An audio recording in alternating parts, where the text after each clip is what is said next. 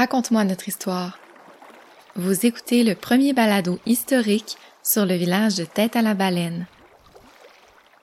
Épisode 22. Viande de bois, chasse et trappe.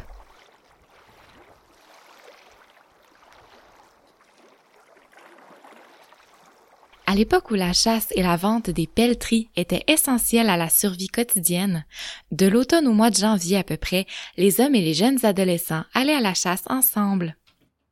Et puis ça, c'était un gars qui a chassé avec moi longtemps. On allait à terre, moi, puis lui, au dame. On allait chasser pour le vérité. On était toujours partis demi.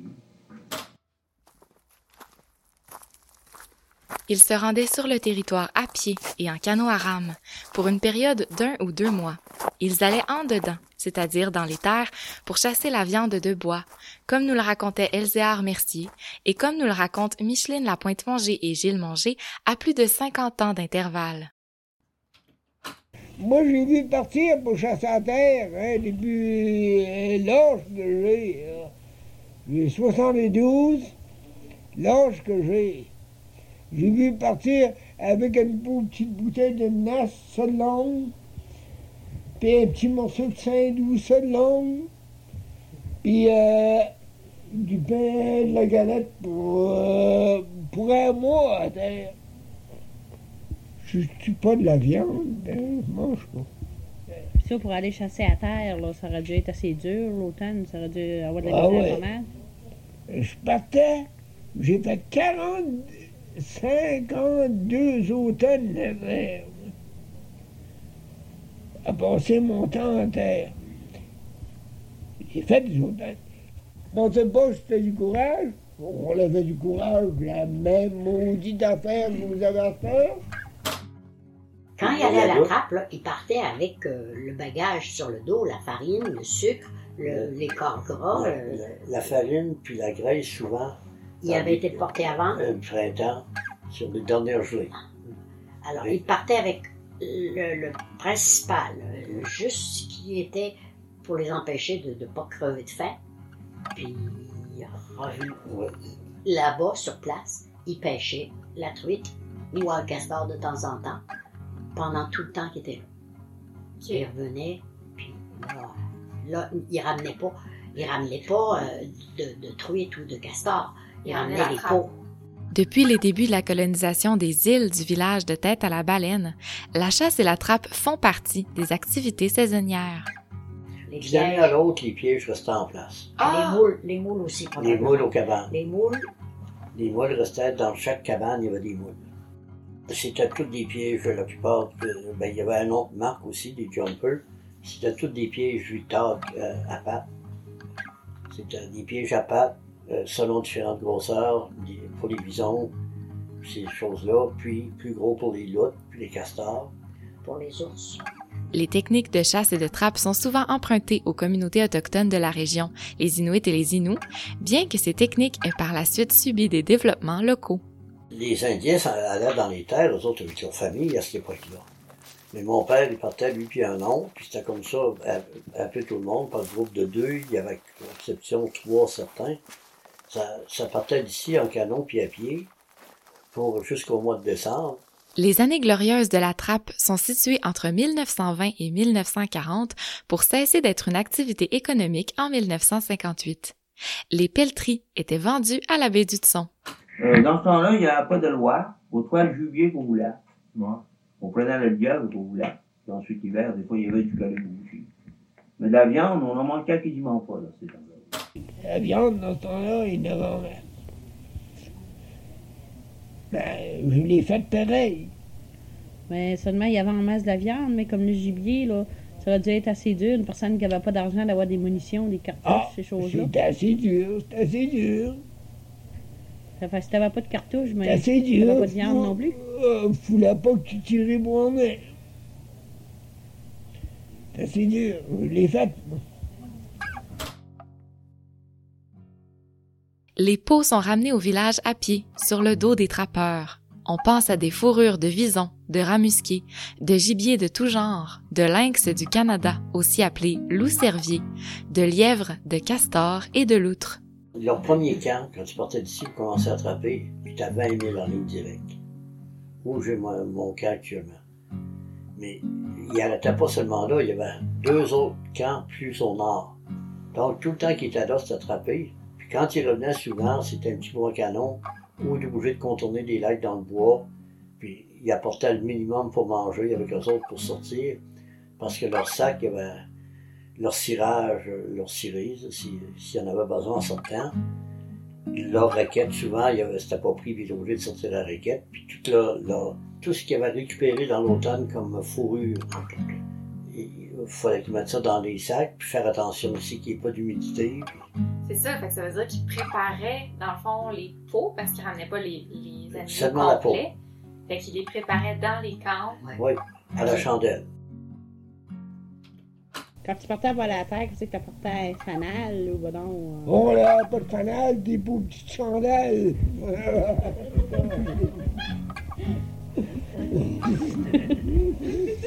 Ça voyait-tu bien, ça?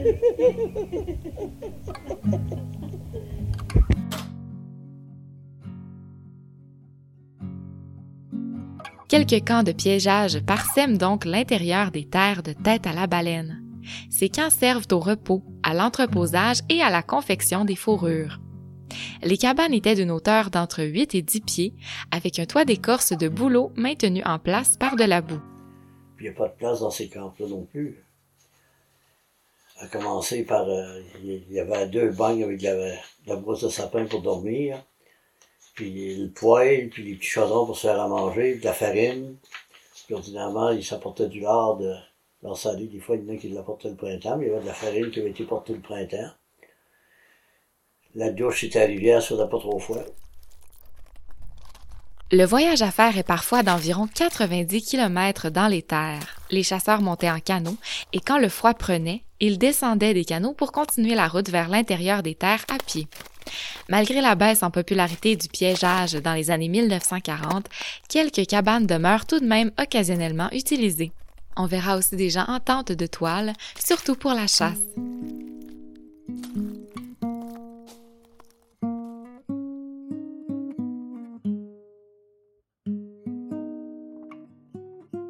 La chasse au caribou hivernal a aussi été un moyen de subsistance important à tête à la baleine pendant quelques décennies. On en retrouve des traces à partir de 1931 assez loin à l'intérieur des terres. Cela avait lieu principalement en janvier et en février, à l'aide d'un cométique pour chasser d'après la technique des Inuits. Toi, as-tu connu ça, le caribou, Oui. la chasse au caribou? Ici, j'ai jamais été à la chasse au caribou. J'ai connu ça parce que mon père, il allait. C'était-tu, c'était, y arrivait-tu à en prendre un, euh, combien ça... Ah, il en prenait souvent plus qu'il avait besoin, mais il faisait des cadeaux. Son père était un, un bon chasseur, puis euh, il était, ça, on dirait, euh, moi j'appelle ça les, les tireurs d'élite de l'armée américaine. hein? snapper, Un sniper. Oui, ça se chassait au, au fusil. à sa carabine, mais ouverte, les caribous à la course, puis euh, les autres gars, souvent, plutôt de tirer, allaient plutôt préparer les magazines pour y donner. Là, il fallait que tu ailles plus loin au nord pour l'avoir, puis euh. On a des gens qui connaissaient les endroits là, stratégiques pour le caribou, puis y aller. Excepté, il y a eu quelques années d'abondance où les gens pouvaient en tout n'importe où ici. L'objectif est la consommation domestique. La chasse au caribou nécessite un voyage dans les terres d'une quinzaine de jours avant l'arrivée de la motoneige. La viande est mangée dans les familles de février à mai et les surplus des chasseurs sont distribués dans les familles plus démunies de la communauté. Cette chasse s'essouffle peu à peu vers les années 1960 et les habitants sont restreints par le gouvernement à deux caribous par famille. Avant cela, certains se rappellent les captures spectaculaires, comme six caribous tués en une seule journée. Avancé ici, c'est ça, il y avait du caribou, pas de rignal. Le, le Non, rignal. il n'y a pas en tête parce que les premiers. Pas c'était quoi. Il y en a qui disent Hein? que quand un est là, l'autre est pas là. c'est après ça. Il n'y avait pas de- d'orignal dans le temps. Non. Je sais pas si l'orignal, je sais pas si l'orignal chasse le caribou. Oui. Ça fait drôle. Oui, ça chasse Du moment qu'il n'y a plus de, de- caribou. il y avait Ouais. de l'orignal. Il y avait de l'orignal. Puis les premiers orignales qui ont été tués à la connaissance, là, ça a été tué à Chevry, mais euh, plus loin que Chevry, là, un peu. Mais les gens, ils ne savaient pas quoi que c'était. Tellement qu'il y en Ils avait n'avaient jamais, jamais vu. vu d'orignal. Mais non, dans ce temps-là, on pas de télé. Fait que, euh, tu sais. Ils ne savaient pas c'était quoi. Ils savaient que c'était quelque chose qui ressemblait un peu au caribou, tu sais. Mm. Puis eux autres, euh, c'est les premiers qui ont été tués. de début 70 ou. Ouais, C'est derrière 66. ouais, Quand même récent, là. ouais. Ouais. Les premiers orignaux sur le territoire auraient été vus dans les Ouais. années Pas 70. de dorion, pas en tout dans, le- dans le bois, dans le temps qu'on allait. Mais c'est des cycles. C'est des cycles, parce que mon père, lui, avait entendu parler des gens qui avaient tué des caribous sur des îles ici, puis un peu partout. Sur les îles? Puis la première fois qu'il est allé, ou qu'il a eu connaissance des caribous, il avait 36 ans. Puis, les caribous, alors, ça a duré pendant, jusque dans les années 60 ici, les caribous. 70 même. Les gens continuent donc de chercher des caribous dans les terres de tête à la baleine jusque tard dans les années 1970. On était 21 jours partis. Alors, on a fait du chemin. Puis vous chassiez quoi? Ben, on, ch- on cherchait euh, pour euh, caribou. Dans ce temps-là, il y avait du caribou. Oui, mais on n'avait pas tué. Il y en a- vous en aviez pas trouvé? Non, mais on avait vu une coupe de places, là. On avait vu une coupe de traces.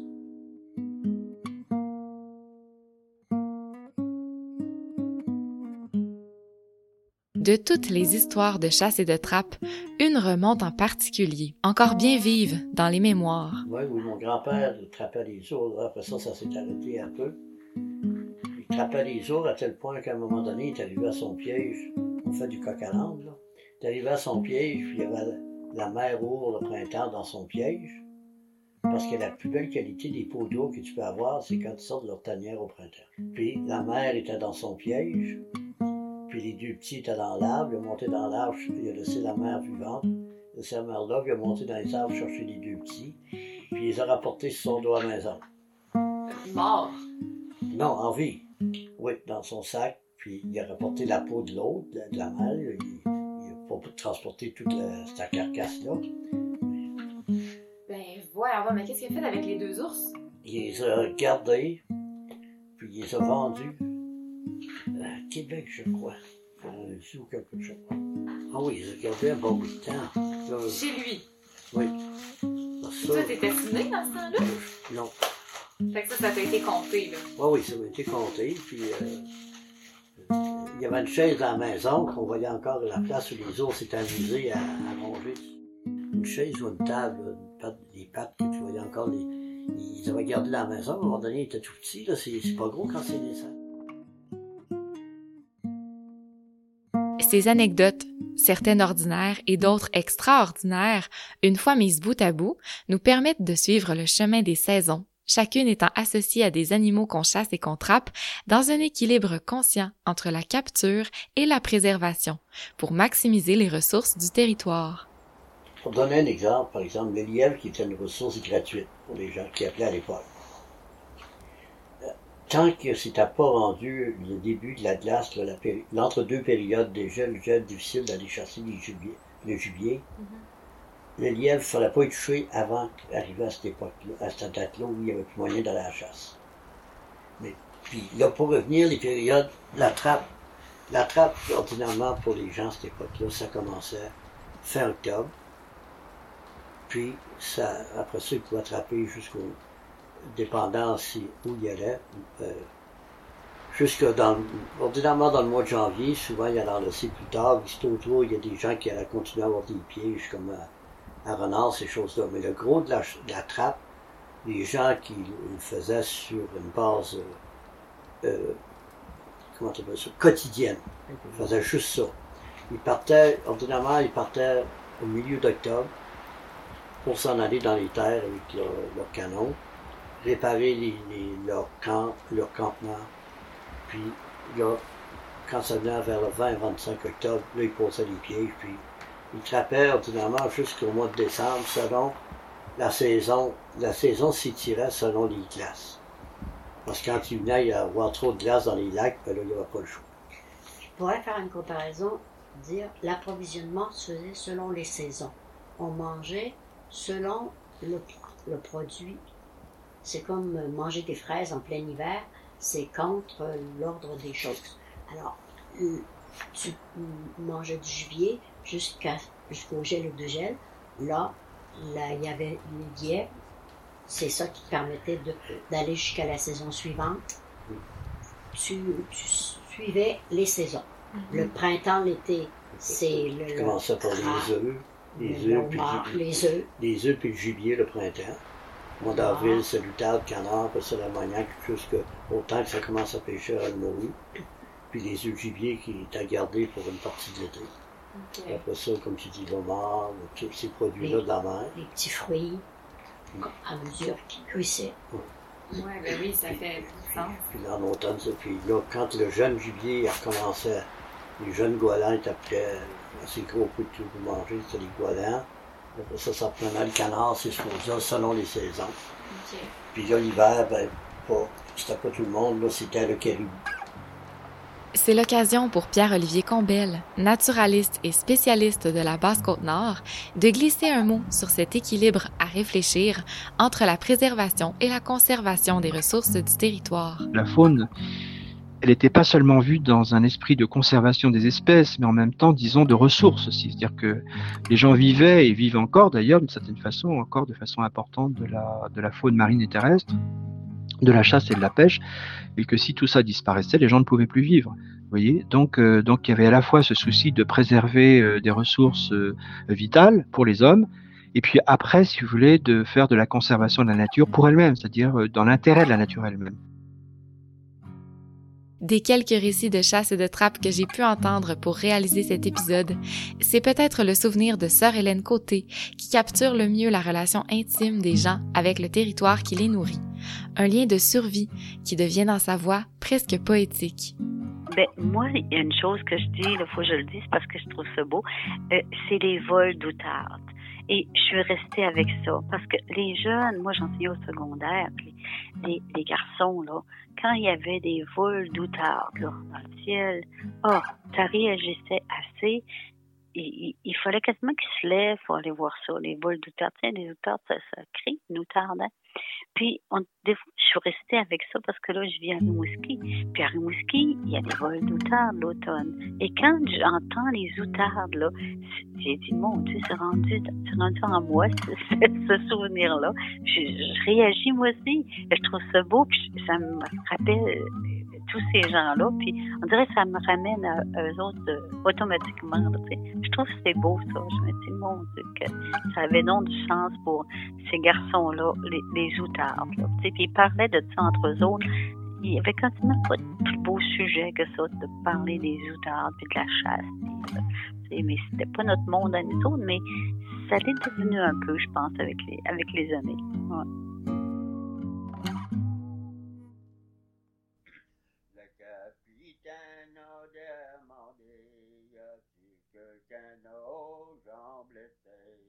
Dans cet épisode, vous avez entendu les voix de Micheline Lapointe-Manger, Gilles Manger, Sœur Hélène Côté, Mireille Manger, Gilbert Manger, Pierre-Olivier Combel et d'autres personnes qui désirent demeurer anonymes. Sans leur participation, ce projet aurait été impossible. C'est pourquoi, en mon nom personnel, mais aussi au nom de toute l'équipe de la radio CJTB, je les remercie chaleureusement. Vous avez aussi entendu des extraits de cassettes enregistrés sous l'initiative d'Yves Gravel dans les années 1970, dont certains audios ont été optimisés par les productions du garde-robe. Un merci spécial à Lisette Manger de nous avoir partagé ces trésors et à Alain Vallière de nous avoir aidés à les valoriser. Pour des informations complémentaires ainsi que des photos d'archives, rendez-vous sur le site web de la radio CJTB, sur la page du balado Raconte-moi notre histoire.